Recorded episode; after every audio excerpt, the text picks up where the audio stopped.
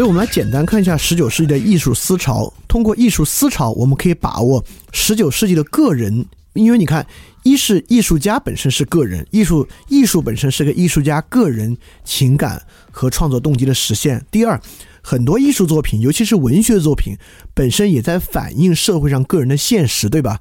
所以，艺术思潮呢是最容易抓住个体的。所以我们通过这个也能看出，十九世纪不管是心理学的出现。还是尼采等等的，是是怎么与当时的社会思潮结合起来的？所以我们梳理一下这个。我们在十八世纪讲了啊，当时狂飙突进运动，歌德、席勒提出的是浪漫主义。那浪漫主义呢，是与过去这种教化式的文学作品不同，要强调人在里面的感受和情绪。但为什么十九？因为这挺好，我们今天也觉得这个强调人的感受和情绪好啊。但为什么十九世纪出现了现实主义？比如说苏俄小说，呃，果戈里、契诃夫、托尔斯泰、陀思妥耶夫斯基，都是重要的现实主义。现实主义在浪漫主义之后兴起的原因是什么？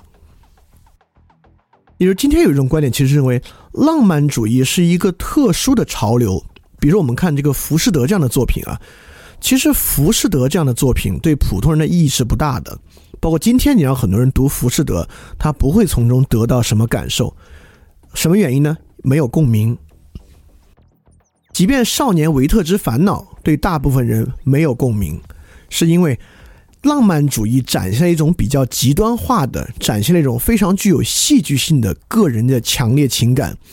这种情感在大多数人的身上是不存在的。也就是说，当我们看这个超级英雄电影的时候啊，那就乒铃乓啷打的打的漂亮，但大家最有共鸣的呢是家庭生活伦理剧。我说的可能很多女性观众啊。原因就是因为只有这种现实主义题材，你才真的具有共鸣。所以，浪漫主义其实是当时反对传统的神学的教化性文学的一个特殊潮流。真正我们说，其实我们发现，这个托尔干也揭示这个平民社会兴起的原因啊。平民社会的问题无法通过浪漫主义解决，所以现实主义就在这个情况之下出现。什么是现实主义文学？它大概有三个这样的典型的特征。第一个。现实主义文学力求对于生活细节的真实描述。如果你们看过《战争与和平》，你们就知道了，这是一个史诗型的画卷，其中包含了大量战争和生活细节的描述。第二，是形象的典型性，也就是说，现实主义文学，比如说浮士德，浮士德是典型的社会中有的人吗？梅菲斯托是吗？不是，浮士德和梅菲斯托恰恰是现实生活中所没有的人。是一种理想化的形态，是一种不同的形态。包括古希腊悲剧里边是半人半神的英雄，是现实生活中的人吗？不是。但比如今天的现实主义电视剧作品和那会儿现实主义文学的重要是什么？就是要塑造出典型的现实生活的形象。比如说中国的婆媳关系剧，要塑造出一个婆婆的形象和一个受气的媳妇儿的形象，对吧？所以现实主义要塑造典型形象。第三就是描写方式的客观性。呃，一一般现实主义文学啊，都是用白白描式的方法去细节的塑造一个人的生活，对吧？它不是超现实的，不是意识流的，甚至现实主义文学在大多数时候在时间上也不会像后来的呃后现代文学上有时间上的操弄，环形叙事啊，前后叙事啊。一边现实主义文学呢，就是一个连续的叙事，啊，有有可能倒叙插叙啊，但基本上时间顺序是线性的，对吧？所以在现实主义文学之中，有一个呼之而欲出的主题，就是对于普通人的真正理解。因为只有实现对于普通人心理结构、普通人动机的深刻理解之后，才能够真正实现好的现实主义文学。所以说，现实主义文学对普通人的真正深刻理解，跟心理学的出现和心理学如何从哲学中分出来呢，都具有很大的关系。所以我大概梳理了一下，还花了不少时间看了一下十九世纪典型的文学，我们可以就是简单的过一遍，看看十九世纪写什么。当然，十九世纪是文学的黄金年代，尤其是小说的黄金年代。所以这里面最有名的小说，我们大家其实都知道，比如说一八一零年简奥斯汀的《理智与情感：傲慢与偏见》，是从一个女性作家的角度，对当时英国的上流社会的爱情做辛辣讽刺的。那还有一个就是雪莱诗人雪莱的妻子雪莱写的《弗兰肯斯坦》，就《弗兰肯斯坦》是一个女作家写的，其实想不到啊，是一种典型的哥特小说。是对于人、对于自然规律挑战，其实是科学批判。弗兰肯斯坦是科学怪人嘛，指的就是人应该顺应自然规律，而不能替代上帝去造人，是当时对科学批判的一个作品。那三零年的作品我们就熟悉了，《红与黑》、《巴黎圣母院》，这都是大家可能最熟悉的作品了。包括在俄国那边高老头，呃，高老头好像不是俄国作品，我记不清楚，应该是法国作品，不是俄国作品。包括《雾都孤儿》，还有爱伦坡的《恶蛇府的没落》。这能看出都是现实，特别是《雾都孤儿》典型的现实主义作品，也是资产阶级批判作品。那一八四零年可能大家最熟悉的《基督山伯爵》，三个火枪手，就特别是大仲马的三个火枪手，这是世俗小说的开端，对吧？就是人们爱人们爱看什么，我们就给他们写什么，创造这种以情节跌宕起伏为主，文学性和思想性比较低的，但是好卖的小说，在这个时候也会慢慢变得多起来，《呼啸山庄》《简爱》。包括五零年《白鲸记》就体现一个捕鲸生活事无巨细的一个行业现实主义小说，《汤姆叔叔的小屋》废奴题材的，包括《艰难时事》《双城记》，波德莱尔的《恶之花》，这种哥特的反浪漫主义的文学在这时候出现。那么到一八六零年，类似于像《悲惨世界》。这种现实主义作品，包括最早的科幻文学的出现，儒勒·凡尔纳在十九世纪很重要，把他的《西》包括他的《地心游记》。那到苏俄这边呢，非常重要一大批现实主义文学作品，特特别陀思妥耶夫斯基首开这种现实主义心理分析小说，包括像什么《罪与罚》《地下室手记》啊，包括开始出现魔幻题材的小说《爱丽丝梦游仙境》。你要想象，就像《爱丽丝梦游仙境》这样的作品，你要在中世纪写出来啊，谁写谁上火星住。这是肯定会被当做这个异端烧死的啊！但在这个时候也可以写的，包括这种长篇的史诗性的，就是这个《战争与和平》托尔斯泰的，呃，这都是很重要的作品啊。那一八七零年呢，这种就是沾当时的这种激情情色题材的，穿裘皮的维纳斯。我们知道 S M 的这个 S 是萨德侯爵啊，M 是马索克，马索克就是穿裘皮的维纳斯的作者啊。那包括安亮、安娜·卡列尼娜，我们都很熟悉啊。到一八八零年呢，就是第一部以这个福尔摩斯为题材的柯南·道尔的这个血字的研究，这种小说也开始出现了。那到一八九零年呢，还有最早的这种，呃，真正的超未来主义科幻小说，像《时间机器》，包括哥特小说的晚期的一个成熟期作品《德古拉》，都在当时出现了。所以说，当然，十九世纪我们也不能用一个趋势呢，能够整体概括。但是看所有这些文学作品呢，能够看出几个典型的趋势。第一个呢，就是英国维多利亚时代与哥特文学的兴起。呃，维多利亚时代呢，其实是英国发展的一个黄金年代。维多利亚女皇很小继位当女皇，一直到八十二岁死的时候呢，才交棒给下面，所以她的在位时间其实很长。在很长的时间，恰恰是英国发展最迅猛、最快的时候，是十九世纪一个很典型的时代。在这个时代呢，基本维多利亚时代有三个大的趋势。第一个是科学崇拜与进化论的巨大影响，这恰恰是达尔文发表这个进化论以后啊，就《物种起源》这本书引起了巨大的反响。第二呢，我们知道功利主义价值观从斯宾塞、边沁、穆勒都是英国人啊，就英国本土是这个功利主义这个价值观大行其道的社会，但这个功利主义造成的问题呢，其实大家也慢慢慢慢都感受到了。就比如说狄更斯这个作品《艰难时事》啊，这个《艰难时事》其实讲的就是一个典型的功利主义的父亲。这功利主义的父亲呢，按照自己非常功利主义的计划来塑造子女，把他们送进学堂啊，与数字打交道啊，学习数学啊，能够嵌入到社会之中去。呃，没有童话歌谣，全是生硬的东西。他两个子女的结局呢，都非常的悲惨。就是最后很悲愤的这个女儿就对这个父亲说啊：“你的哲学和教育都救不了我。”对他的太太啊，在临终之前要告诉女儿：“你的父亲肯定错失或遗忘了什么东西，但是这与科学是无关的。”就是在那个时候呢，就虽然是这个功利主义的本土啊，但其实大家对功利主义的荒谬性已经开始进行批判和讽刺了。包括一个很重要的呢，就是神学退去之后留下的不是科学。我们我们都想象十九世纪维多利亚时代一切蒸蒸日上，英国的科技发展一日千里，这个社会应该很少有迷信才对。恰恰相反。十九世纪维多利亚时代的哥特主义，恰恰就是迷信的温床。当时英国有大量的通灵仪式啊，各种各样的迷信活动，在社会上非常发达。神学退去之后，露出的不是神，不是科学和理性，反而是迷信。哥特文学就在这个时候发展起来。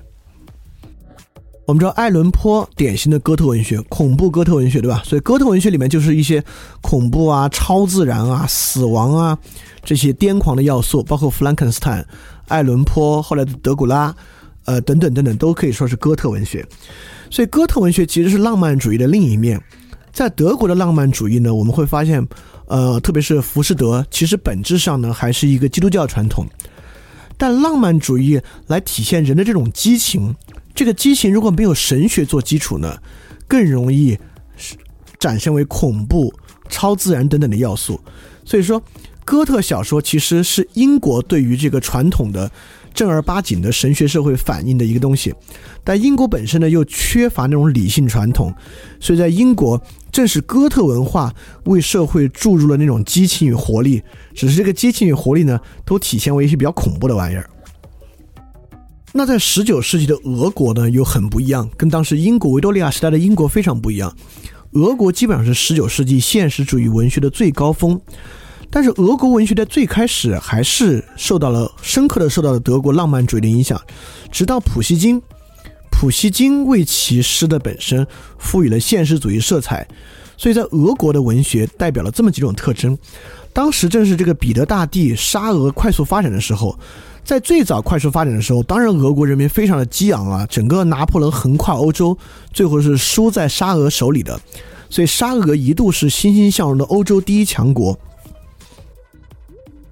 但是在一段很快的发展之后呢，深刻的社会危机就开始很快速在沙俄浮现起来，一帮军官，就是当时打破拿破仑拿破仑的军官，在这个俄国本身发起了十二月党十二月党人革命，但这个革命失败了。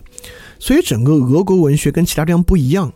所有的俄国文学基本上都在回答一个很重要的问题，就是怎么去解决俄国社会现实的问题，具有极强这样的批判。所以说，包括了深刻的社会现实批判。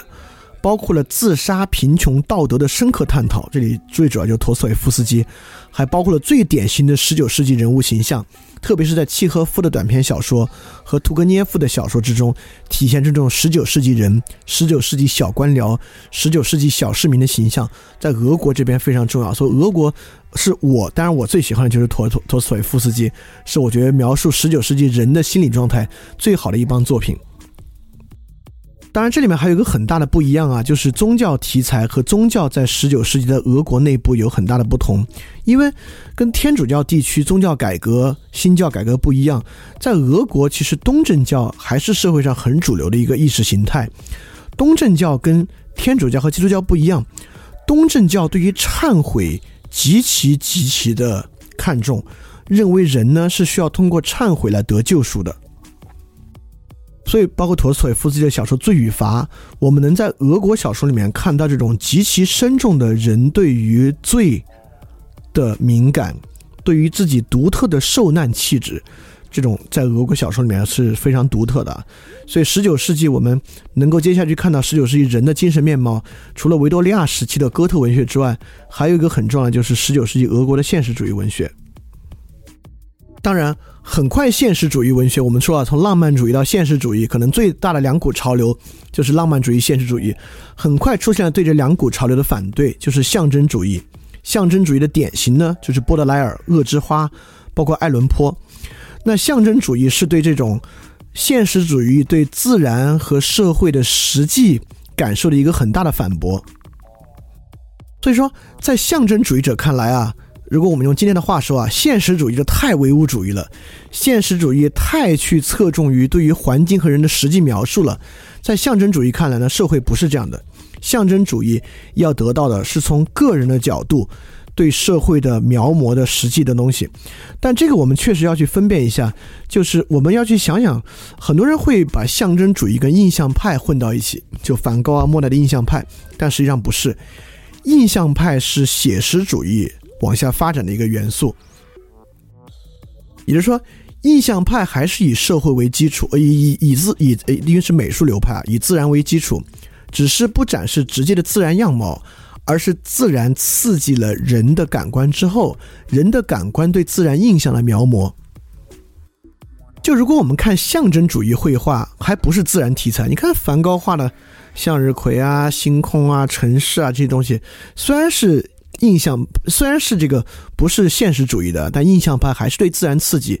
但象征主义绘画全是符号性的，暴力、色情、宗教元素等等等等的，包括象征主义的诗歌。我们知道马拉美叶之艾略特，艾略特写荒原，那不是对荒原的现实主义描写，对吧？那是一个象征符号。所以，象征主义恰恰是要去发现自然背后的理念世界，就人的敏感和想象力这种超越自然的东西是象征主义的。这个当然与尼采有极大极大的关系啊。所以说，当然因为今天时间有限，我没法儿，因为我原来还想把这个十九世纪的文学里面很典型的，包括简奥斯汀的啊等等这些来讲一下。但没时间了，那我就我就没关系。如果大家真的感兴趣的话，你自己去搜一下，也很容易通过这里面十九世纪典型文本的列表找到一个时代精神。当然，其中我觉得最有代表性的维多利亚与哥特，俄国的现俄国所代表的现实主义和这个象征主义，这十九世纪几个思潮，我们其实也都覆盖到了。所以，怎么去理解这些思潮？这些思潮背后的，包括现实主义背后的平民主义，哥特主义背后的超自然。象征主义背后人的理念世界等等等等的，如何形成十九世纪从人的角度慢慢去解答康德与黑格尔的主体性问题的一个路径呢？就是我们下一期要讲的。当然，下期呢也是我们这个漫长系列的最后一期，呃，也是当然我们可以接下来去分享别的东西啦，也很不错。那么，那我们就下周再见。我们这次我们本周要讲的就是这些。那大大家感兴趣呢？我觉得可以去找一些十九世纪，特别是中短篇小说啊，因为只有一周时间啊，大家可以去读一下，可能能对那个年代更有感触。而且十九世纪也是现代文学文本啊，你读的时候呢，绝对不会觉得腻，不会觉得不好看不进去，是不可能的。所以大家可以去读一下。我们下周呢，可以更好的来感受。那好吧，那我们就下周一再见。大家要记得敢于去相信。嘿，你是不是也听了不少我们的节目呢？如果你跟我们一样。觉得这个节目还不错，可能也挺重要。如果能让更多人听到，虽然可能效果不大，也可能会让这个社会变得好一点点吧。所以说，呃，干脆去转发一下好吗？让更多的人可能听到这个节目，我们来试试它会产生什么样的效果吧。谢谢你的转发，非常感谢你收听本节目。如果希望每周一加入微信群，跟我们一起学习，提出问题，看到每次分享的 keynote，可以微信添加想借 Joy Share 想。借的拼音 x i n g j i e，Joy Share J o y s h a r e，并说牛津通识读本就可以被我们拉入群中，每周一起学习了，欢迎你来。